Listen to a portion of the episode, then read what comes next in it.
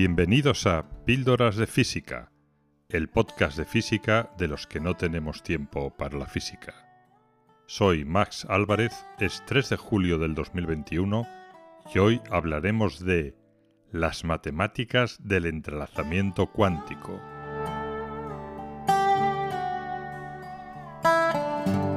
Mucho antes de que fueran posibles los primeros experimentos para verificar la existencia real del entrelazamiento, en 1935, Einstein, Podolsky y Rosen estudiaron las implicaciones de ciertas características de los fundamentos matemáticos de la mecánica cuántica. Concluyeron que la mecánica cuántica es una descripción incompleta de la realidad.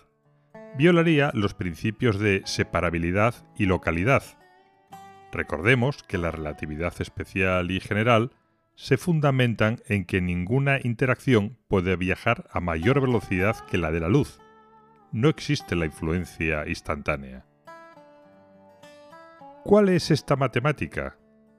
La mecánica cuántica se asienta sobre el llamado espacio vectorial de Hilbert. Lo podemos ver como una generalización de algo que nos es familiar, el espacio vectorial euclídeo. Recordemos, cada punto del espacio está asociado a un vector con tres coordenadas que se expresan respecto a una base de referencia. Mediante matrices de transformación aplicadas a un vector, podemos trasladarlo, rotarlo, escalarlo. Pues bien, en un espacio de Hilbert, las bases del espacio vectorial son funciones matemáticas, no números reales.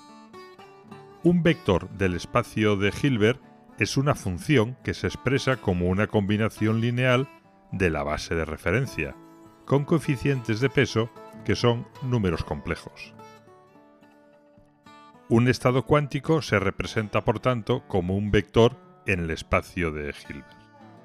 Por ejemplo, el estado de la moneda cuántica de mi amigo Charlie, antes de que caiga en la mesa, se describe como la suma del estado cara multiplicado por un cierto coeficiente y del estado cruz multiplicado por otro cierto coeficiente. Estos coeficientes representan la probabilidad de que la moneda resulte en el estado cara o resulte en el estado cruz en el momento de la medición. Por tanto, la suma de los productos de cada uno por su complejo conjugado debe ser la unidad. Pero, ¿cómo se representa un sistema formado por más de un elemento? El espacio de estados de un sistema combinado es el producto tensorial de los espacios de sus componentes. Por ejemplo, el espacio de estados del sistema de dos monedas cuánticas de Beatriz y Alberto es de cuatro dimensiones, su base natural son cuatro vectores de estado que podemos etiquetar como CC cara cara, CZ cara cruz, ZC cruz cara y ZZ cruz cruz.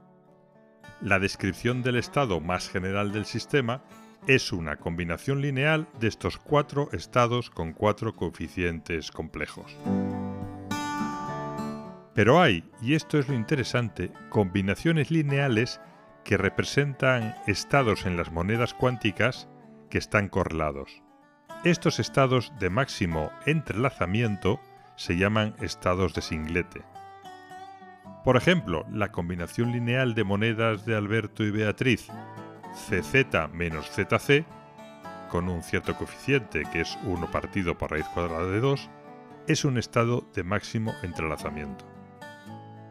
Por supuesto, el comportamiento estadístico al realizar un experimento con muchas medidas, será diferente del comportamiento de partículas no entrelazadas.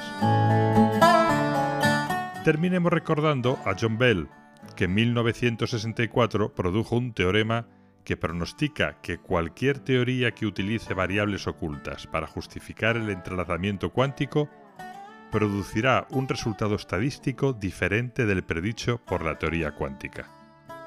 La realidad es que los resultados experimentales dan la razón consistentemente a la teoría cuántica.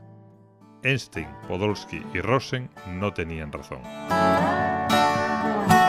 Hasta aquí la píldora de hoy. Y recuerden, las matemáticas predijeron que se puede conocer todo lo que es posible conocer de un sistema combinado y nada sobre cada componente individual.